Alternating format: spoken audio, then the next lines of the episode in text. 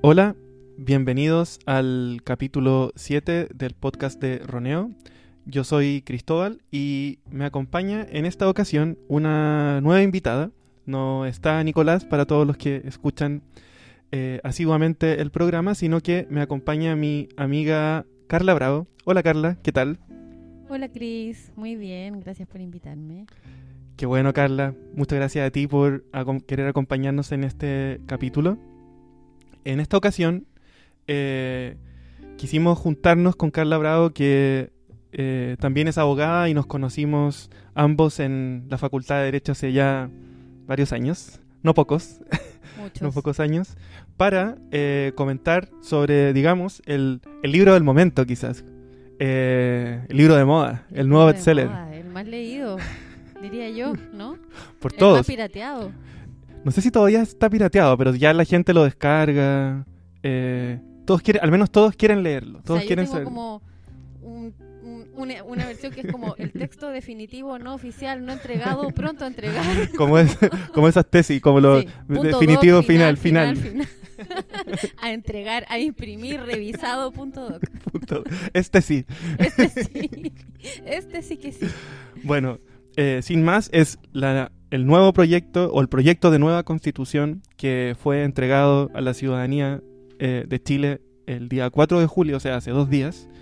eh, y que supongo, espero, esperamos todos que concite el interés de discusión eh, de la mayor cantidad de, de chilenos posible.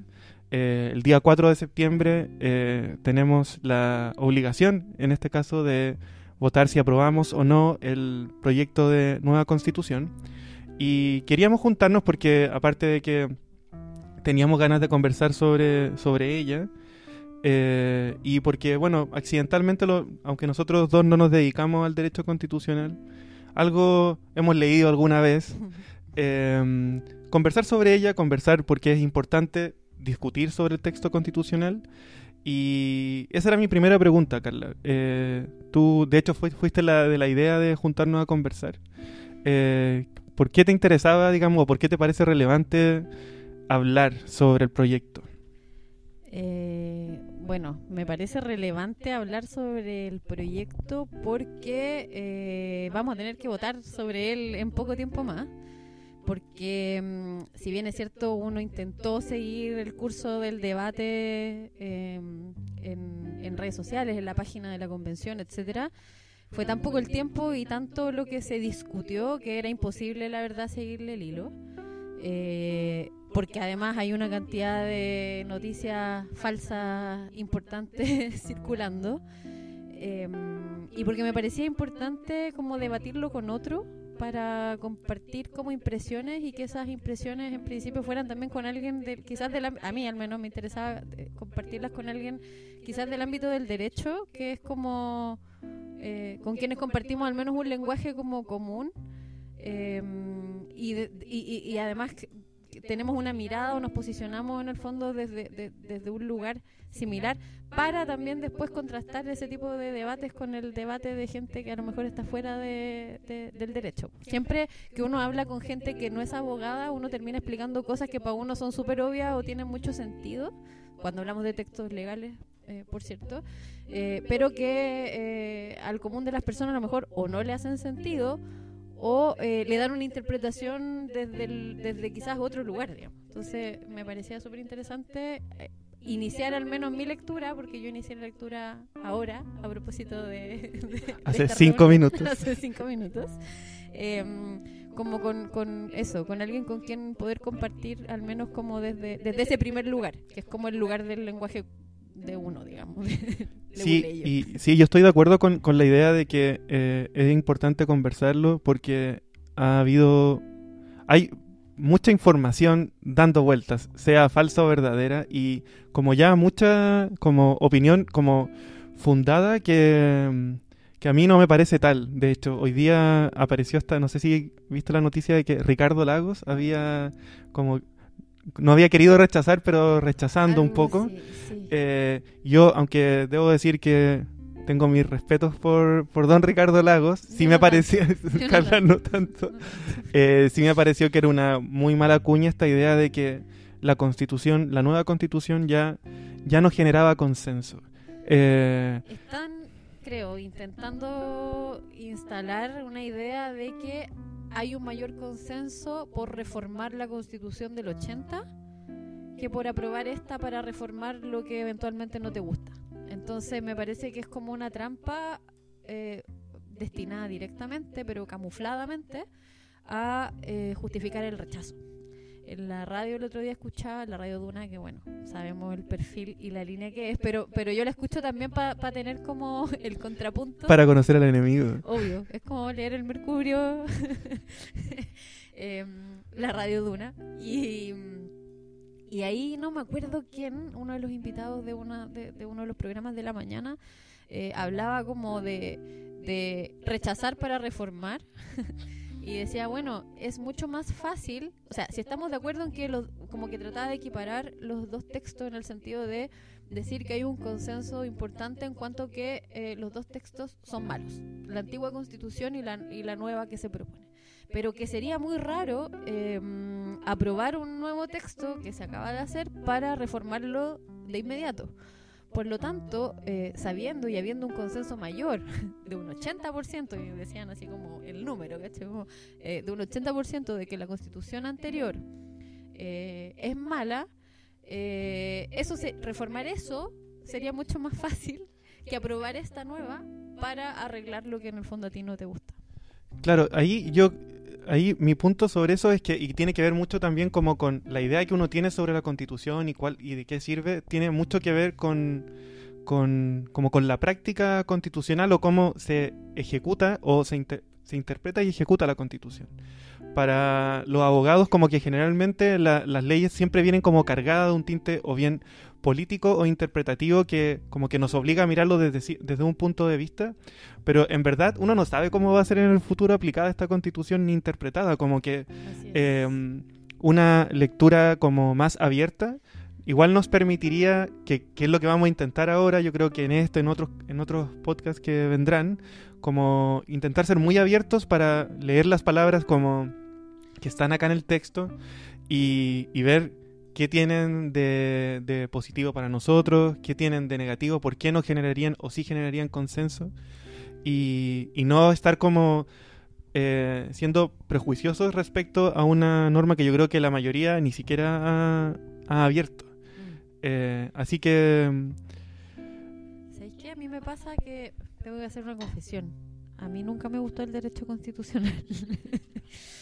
y la razón por la que no me gustaba el derecho constitucional era porque me, me, siempre, desde, desde el primer año que es cuando uno parte con esto, siempre sentí que era como un, un texto que podía dar para cualquier cosa. Entonces, me, me, costaba mucho eh, poder darle un... Bueno, aparte que el, el, origen de la constitución que nosotros estudiamos era nefasto, digamos, y uno estudiaba como ciertos principios, pero, pero, pero incluso, incluso viendo como las amarras y todo lo que tenía como malo, digamos que uno lo, lo, lo podía reconocer, incluso lo bueno nos parecía siempre como...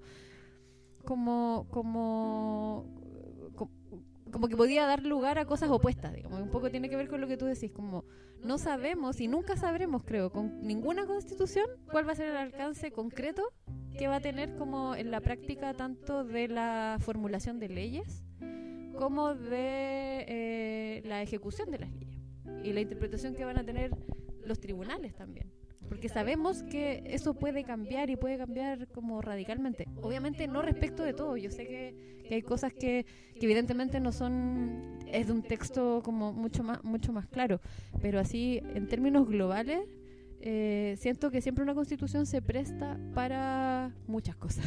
Sí, yo creo que es porque, eh, ah, bueno, probablemente la, los textos constitucionales sean como aquellos aquellas normas que como más poder simbólico tienen en el país, como, uh, como que más interpelan a una ciudadanía respecto a, cómo funcionamos como comunidad, a qué queremos, cuáles son nuestras esperanzas y sueños, cuáles son nuestros límites, a qué le tenemos miedo. Eh, la constitución del 80 en su inicio tenía una proscripción a los partidos, al Partido Comunista, por Claro. ejemplo.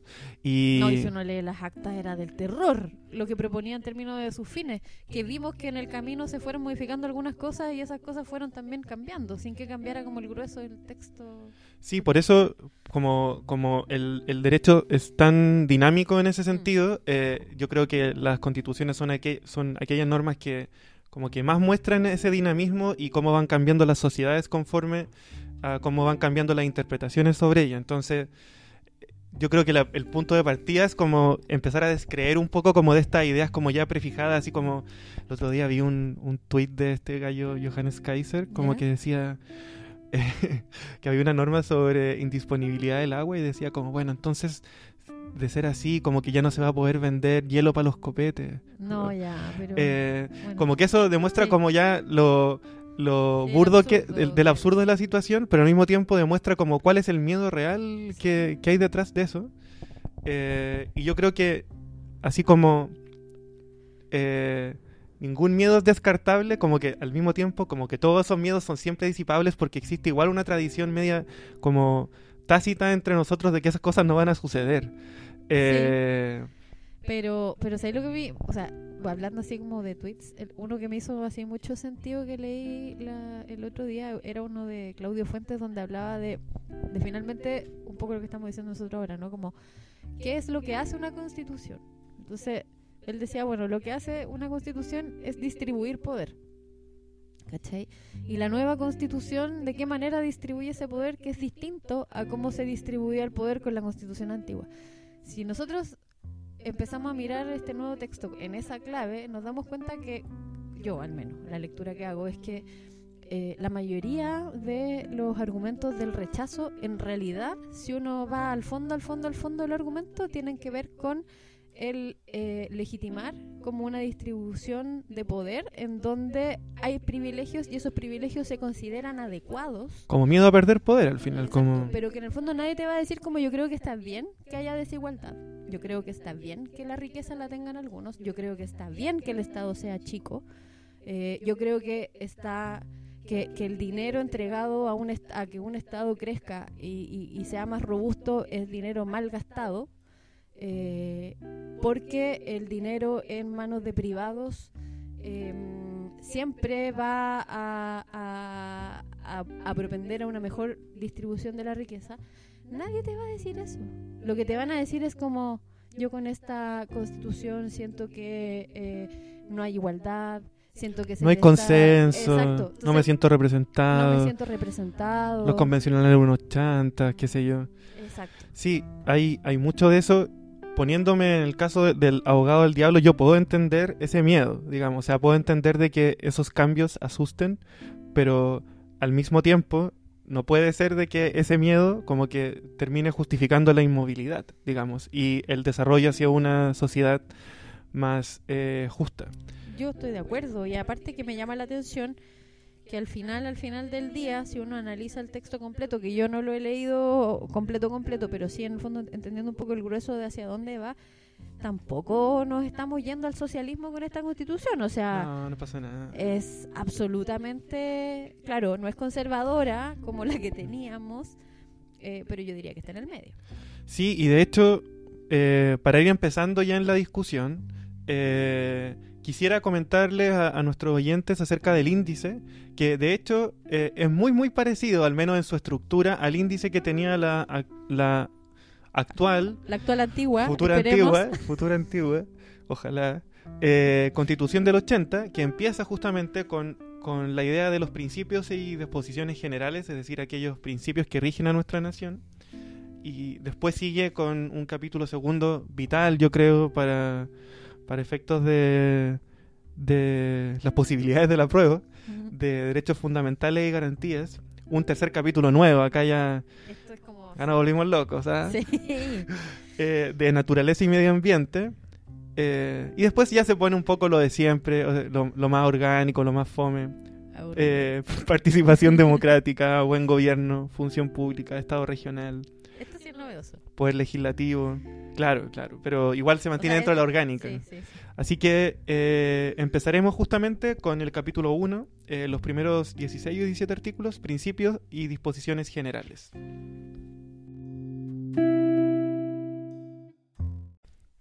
Bueno, y a diferencia del antiguo texto, bueno, no sabemos antiguo, insistimos, de la constitución del 80, este tiene un pequeño preámbulo de, de pocas palabras, pero bien elocuente, Maravillosas palabras. que leeremos. Nosotras y nosotros, el pueblo de Chile, conformado por diversas naciones, nos otorgamos libremente esta constitución, acordada en un proceso participativo, paritario y democrático. Hermoso, ¿no? Las tres últimas palabras yo encuentro que son hermosas. Las subrayé. Participativo, paritario y democrático. A mí me gusta el... Nos otorgamos libremente esta constitución. Eh, Bueno, es un, es un guiño guiño a, sí, a todas las anteriores. sí, A todas. a todas. Yo creo que esa- Sobre todo a las últimas. esas palabras, todas estas palabras son un guiño claro Sí. a, a, la, a la vida de Chile. a- ¿no? a la vida de Chile. Sí, sí, el, noso- de Chile. el nosotras y Y nosotros. nosotras primero. Muy bien. Eh, y la idea de, bueno, eh, de hecho, una de las de lo que puede llegar a sorprender para algunos, temer para otros, es esta idea de el pueblo de Chile conformado por diversas naciones, eh, que justamente habla un poco como de, de la discusión que ha existido acerca de la idea de nación, pero también acerca de que en verdad es solo un pueblo, solo un país que se llama Chile, digamos. O sea, lo dicen más de un, de un artículo, al menos en la parte de los principios y disposiciones generales. Eh, el artículo 2 habla de que la soberanía reside en el pueblo de Chile, conformado por diversas naciones. Eh, después, en el artículo 3, habla de que Chile forma un territorio único e indivisible. Eh, y después el artículo 5 habla de que si bien Chile reconoce la coexistencia de diversos pueblos y naciones, esto es en el marco de la unidad del Estado. Entonces, esa idea de que como que nos vamos a fraccionar me parece que no tiene absolutamente ningún sustento, al menos en el, en, en el articulado. Sí, o sea, si uno va al texto, eh, se da cuenta de que la idea de nación está como incor- supeditada. claro, incorporada a una idea mayor que es la idea de, de Chile como... De hecho, bueno, el mismo artículo 1 dice que Chile es un Estado, Exacto. un Estado social y democrático que puede, que puede ser plurinacional, como muchos países lo son, ¿no? Como, Cultural, exacto. Regional y ecológico. y que da cuenta también de que dentro de, de que puede haber eh, unidad en la diversidad, digamos. O sea, Exacto. y que eh, la idea como de juntarse para que todo funcione, eh, igual termina siempre resultando un problema. Eh, pero yo creo que quizás eh, una, una buena lectura, una primera lectura Mira, sería... Encontré otro, el artículo 7 dice que Chile está conformado por entidades territoriales autónomas y territorios especiales en un marco de equidad y solidaridad, preservando la unidad e integridad del Estado. ¿Qué más? ¿Qué más quieren? ¿Qué más claro? Eh, y hablando de Estado, yo creo que la, la gracia eh, que ya partimos la idea de que Chile es un Estado social y democrático de derecho.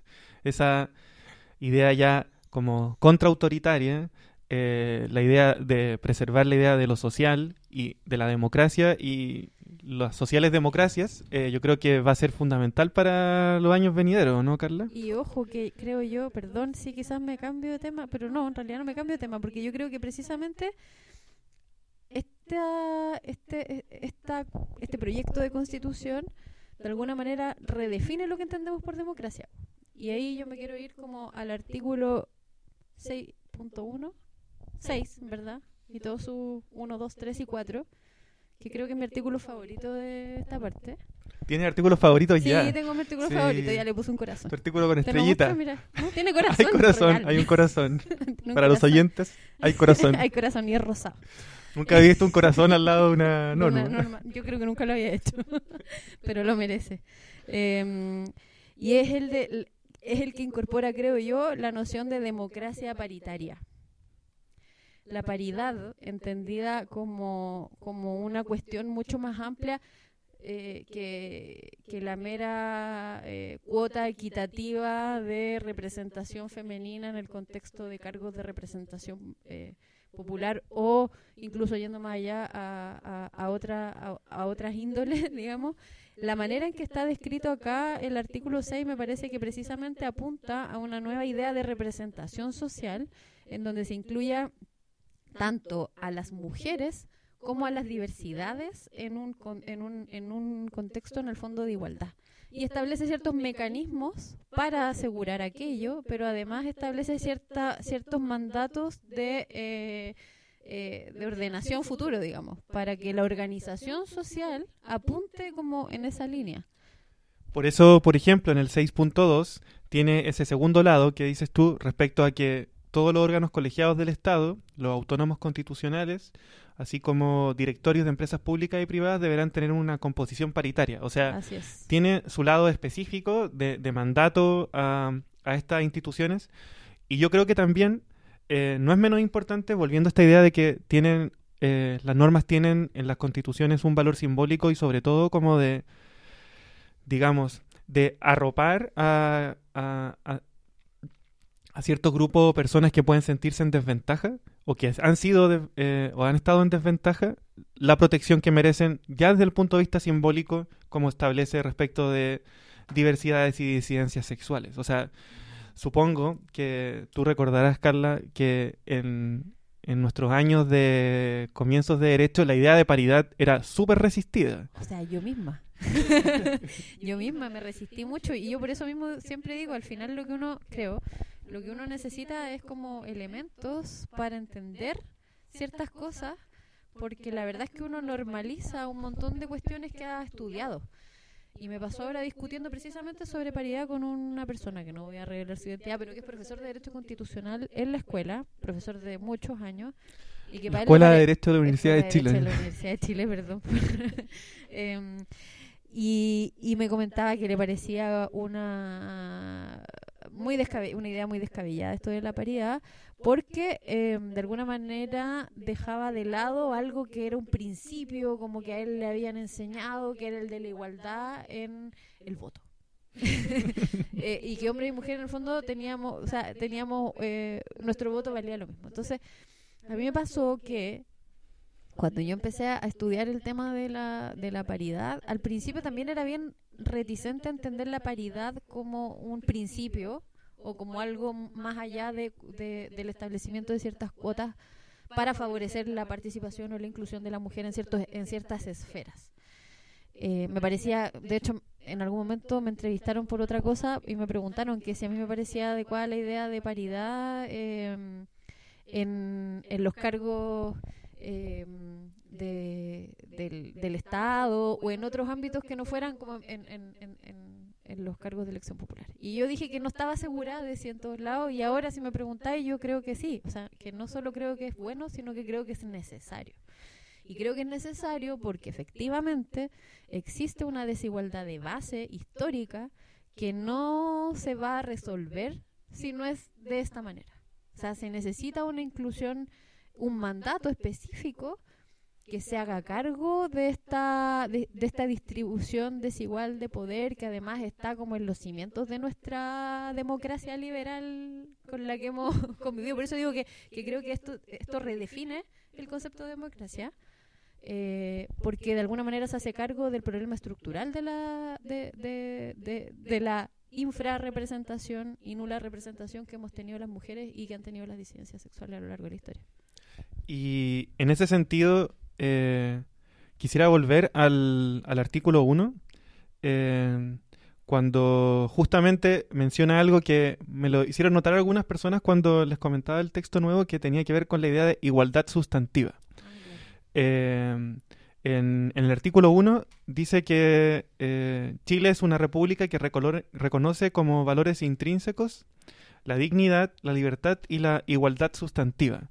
Eh, es raro como ese, esa idea de que existe una igualdad sustantiva, como que no... Y otra que no. Y otra que no, claro, porque en verdad la existen, existen dos tipos de igualdades, yo creo. A lo menos. Em, y justamente yo creo que la nueva constitución, eh, yo creo que intenta, por lo que he leído hasta ahora, como hacerse cargo del problema de que las, eh, las desigualdades que existen dentro del país no tiendan a resolverse solo como con palabras, sino que exista como un paso más allá que tiene que ver, como, como decíamos, con estos mandatos específicos respecto de instituciones, pero también con la idea de que eh, la igualdad tiene que ir mucho más allá que la mera nominación formal, de que somos iguales. Eh, y pese a que quizás al menos en, en ponerle el- como el adjetivo sustantivo, el adjetivo sustantivo suena raro, pero en verdad es un adjetivo, eh, de los seres humanos, sí yo creo que va a tender a que, por ejemplo, eh, los intérpretes futuros de la nueva constitución tengan un ojo respecto a que no se trata solo de decir que son iguales, sino que tiene que haber una verdadera igualdad. y examinar eso. Mira, y acá está un poco lo que yo decía, po, no, lo había leído y no me acordaba, pero efectivamente acá el artículo 1.2 habla de eh, Chile como un Estado que se, que se constituye como una república solidaria y que su democracia es inclusive paritaria, o sea, lo dice de- directamente. Eh, y eso me parece una novedad que, que, que por sí misma ya me hace como darle todos los yumpitos y estrellas a esta constitución. Bueno, tiene que ver un poco también para, para quienes como han seguido la discusión constitucional, tiene que ver la forma como también se realizó. O sea, Mm. eh, constituciones, o sea, eh, perdón, convenciones constitucionales paritarias van a tender a que existan Obvio. constituciones paritarias, digamos. Y, Democracias. Van a favorecer la democracia paritaria. eh, porque de, de modo contrario nunca van a existir como incentivos a que eso se produzca. Y yo porque creo nuevamente se trata de ceder espacio de poder. Exactamente. Em, lo que sí, aquí yo quizá una cosa que aparece ya nueva, nueva, nueva, tiene que ver con lo que dice en su artículo 1.2 de la relación indisoluble con la naturaleza. Eso sí que es una novedad importante, ¿o no? Mira, yo aquí te reconozco, reconozco mi ignorancia, porque no he estudiado tanto acerca del medio ambiente, deberíamos tener algún amigo que supiera de medio Tenemos. ambiente. Tenemos un experto. Deberíamos llamarlo. Llamemos Sí. ahora. ¿no? No, pero eh, yo creo que uno de los tópicos, así como la paridad se vuelve un tópico fundamental en los principios, tiene que ver con el segundo es la naturaleza.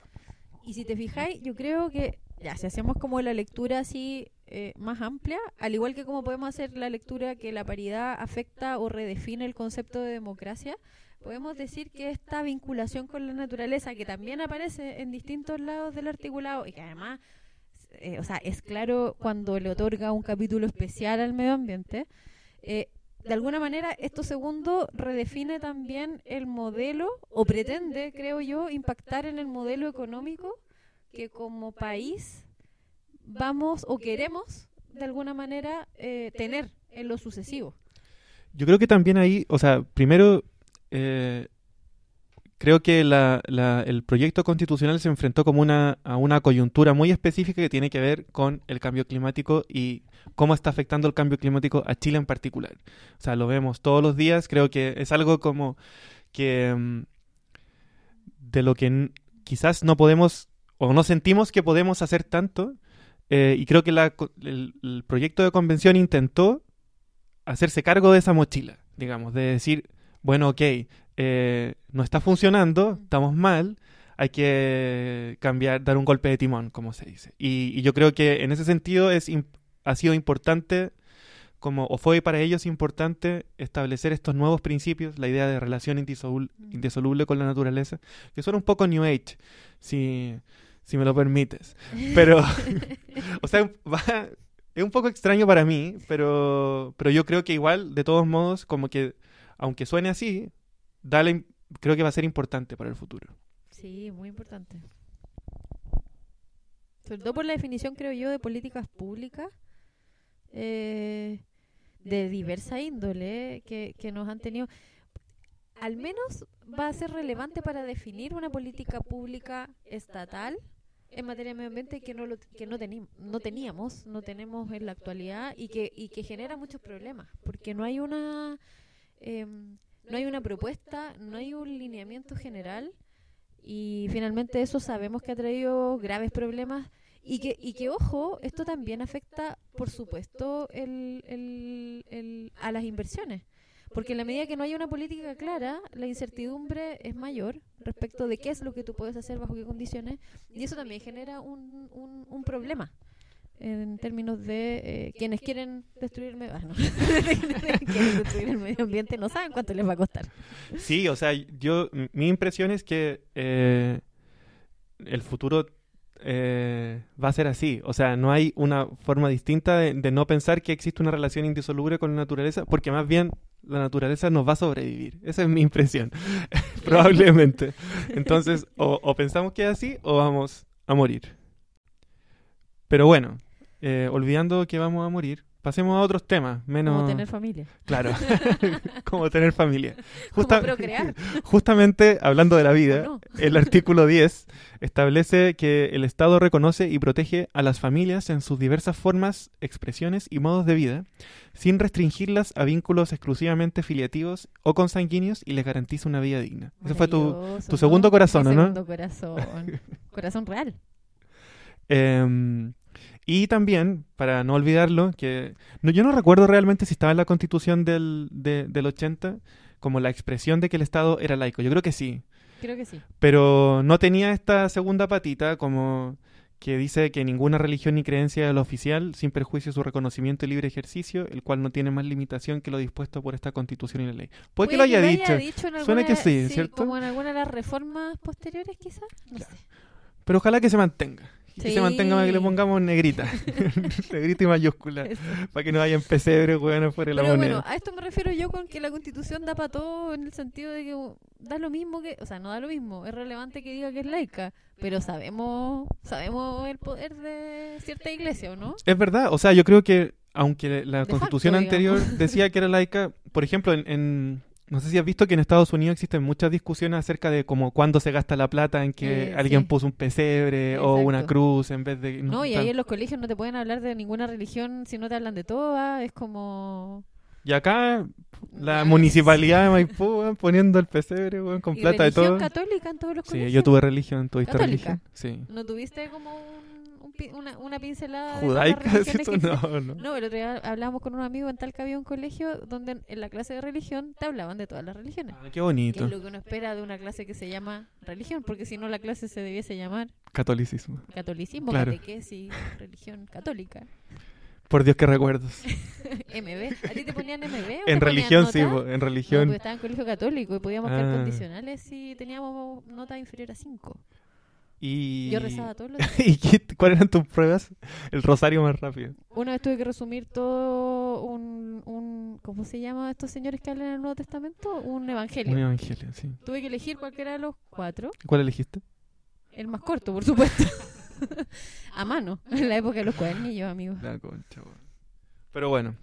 Eh, Volvamos a la, a la Volvamos. constitución, no nos desviemos. Bueno, un artículo estado laico 12, muy sí, artículo 12, cambiando de tema, el Estado es plurilingüe, pero sin perjuicio de eso, señala que el idioma oficial es el castellano. Ahora yo me pregunto, ¿cuál otro podría ser si quien realmente, o sea, está bien, sabemos que hay otras lenguas, pero están, no, no, no tienen el peso, creo yo. No, no tiene la pa- capacidad no. de, de, de ser nacional. Eh, pero es importante que se establezca, que, o sea, que se le dé valor constitucional. Y lo que sí me parece importante es lo que dice después, que los idiomas indígenas son oficiales en sus territorios y en las zonas de alta densidad poblacional de cada pueblo y nación indígena. Creo que eso además va a permitir favorecer el- que no se pierda.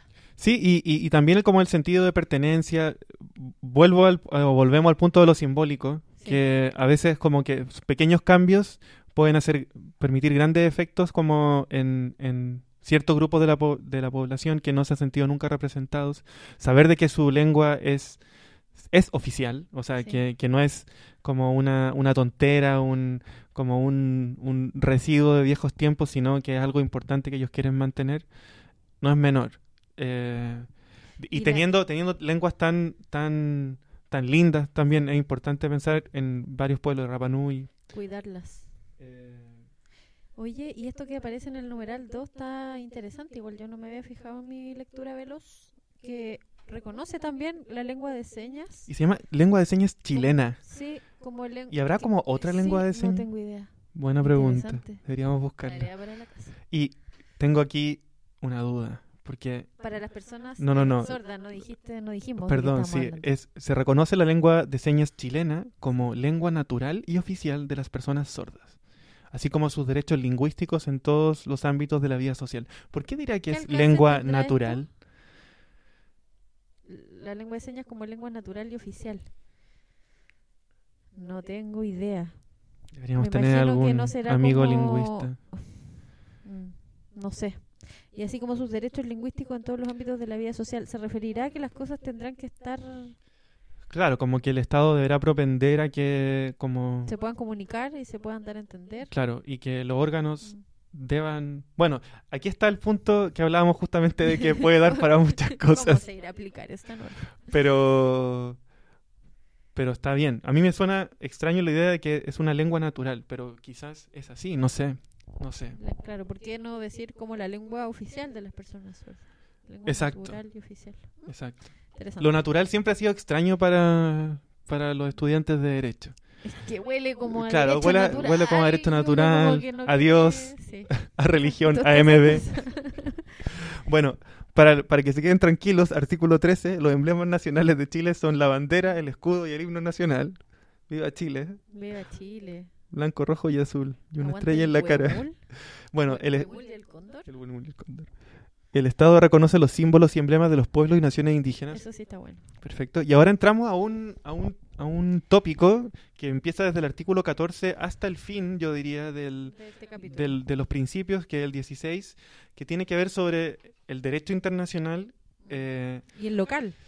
la relación sea, que existe claro. entre ambos y sobre la posición que tiene Chile eh, en el mundo. Eh, Sí. Que eso no existía en la constitución anterior. Eh, de hecho, habían, eh, salvo como la discusión o la forma de regulación de los tratados y algunas otras cosas así. Eso yo no me acuerdo que hubiese estado la regulación de los. Yo creo que solo decía que los, rati- eh, que los O sea, se regulaban los tratados. Pero solo decía que se incorporan a la legislación nacional en la medida en que sean suscritos y ratificados por Chile. Exacto. Pero no les daba ningún rango. No, no, no, no hablaban de ellos. No Era una norma muy cortita, Y creo. sí, sí, sí, o sea, había muy, muy poco. Eh, y acá se establece como principio. ¿Y Eh, el artículo 5 o estoy equivocada? No, No, no sé. lo sé, no me Ya. acuerdo, Carlos. Pero, Pero, jugo, no me hagan no. caso. ¿quién sabe? Que uno le invocaba igual a veces cuando no tenía norma nacional para decir algo, uno invocaba Ah, tienes decía como, razón. y que se entienden incorporados a nuestra legislación en virtud de lo dispuesto en el artículo. ¿cachai? Era como una Sí, cláusula sí. así típica Es verdad. De, de recurso de protección. Sí, es verdad. Y, de, y de cualquier cosa así más o menos importante. Convenio OIT.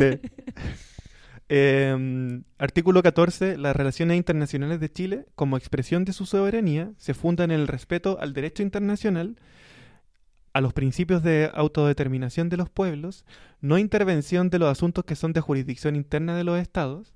Recordamos a Piñera yendo. Pinochet. Bueno, ¿No te acuerdas que cuando Pinochet lo tomaron preso en Londres salió el Estado de Chile a defenderlo porque estaban atentando en contra de, de nuestra soberanía? ¿Cómo olvidarlo? Hoy día me acordé, ah, porque estaba viendo Wimbledon y me acordé como este mundo cuando Chile odiaba a los ingleses. Bueno, y Ingleses nace el pirata. Clinic, po, sí, pues ahí nace el clinic. de hecho. Como Eh, pasquín. sí. Y míralos ahora. Míralo ahora. Hasta con... Ya no existe el bar, ¿o sí? Sí, Ah, existe. existe. Pero se movió. ¿O no? Buena pregunta. No, No, porque ya no está donde estaba antes. Sí. Pasé por afuera hace poco. tuve una conversación ñoñoína. La no, gente porque eso estaba en el centro. También estaba O era- Sí, era centro, era como Merced. Sí, no, también había uno por... Mojita. Ah, ¿verdad? Ese fue el original. Sí, es verdad. Pero de ahí yo se fue, no sé para dónde. Era bueno ese. Era bueno. Sí, era bueno. En fin. Bueno, volvamos. Multila- multilateralismo, solidaridad, cooperación, autonomía política e igualdad jurídica entre los estados. Yo creo que hay algo que en, en su momento existió una discusión acerca de mm, esta nueva con- constitución, sobre el papel que iba a tener o las limitaciones que iba a tener esta nueva constitución con los tratados internacionales, con, digamos, la posición de Chile en el concierto, concierto internacional, como dicen los periodistas, y eh, finalmente, yo creo que también existe, también volviendo a esta idea de miedo, de los símbolos, de, de pertenencia, de que Chile siempre tiene como medio ganas de pertenecer y estar siempre metido en los tratados. Como En todos. en todos. Entonces, de algún modo, como que esto creo que da una especie como de, de caramelo a ese mundo de, de la integración, de los tratados de libre comercio. Pero ojo, ojo. Mira el número 3. Artículo 14, número 3. Yo lo subrayé y le puse, Importante. no un corazón, podría haberle puesto un corazón, pero en realidad le puse un asterisco. Ah. ¿Por qué? Dice que Chile declara a América Latina y el Caribe como zona prioritaria en sus relaciones internacionales. Se puso latinoamericanista. Sí, sí. Y, ¿Y el? Caribe. Sí, es una novedad. Sí, yo creo que Una novedad, novedad pero importante. porque es Porque como le estaba diciendo a Chile, Chile, deje de mirar para China, deje de mirar los grandes mercados y, y- y hagamos hagamos grupo curso con, con los compañeritos de región. tendamos, yo creo. Eh, Bueno, claro, es una, es una proposición. Claro. O sea, aquí yo creo que funciona justamente la idea de, de que las Pero- constituciones son una declaración de principios. Porque eh, no sabemos realmente qué va a significar, Esta zona Eh. Pero, pero al mismo tiempo también viene a reforzar una deuda como muy antigua de Chile con eh, Latinoamérica. La idea esta de que Chile se siente solo, El jaguar. somos los jaguares, eh, tantas otras cosas que se han dicho. eh, y que al mismo tiempo han, han también resultado en que otros países de Latinoamérica no nos vean necesariamente como... No nos quieran, digamos la verdad, si nuestros vecinos no nos quieren. Y yo si fuera nuestra vecina tampoco me querría. como sería como el vecino, no el. Kiko, Como- tal cual.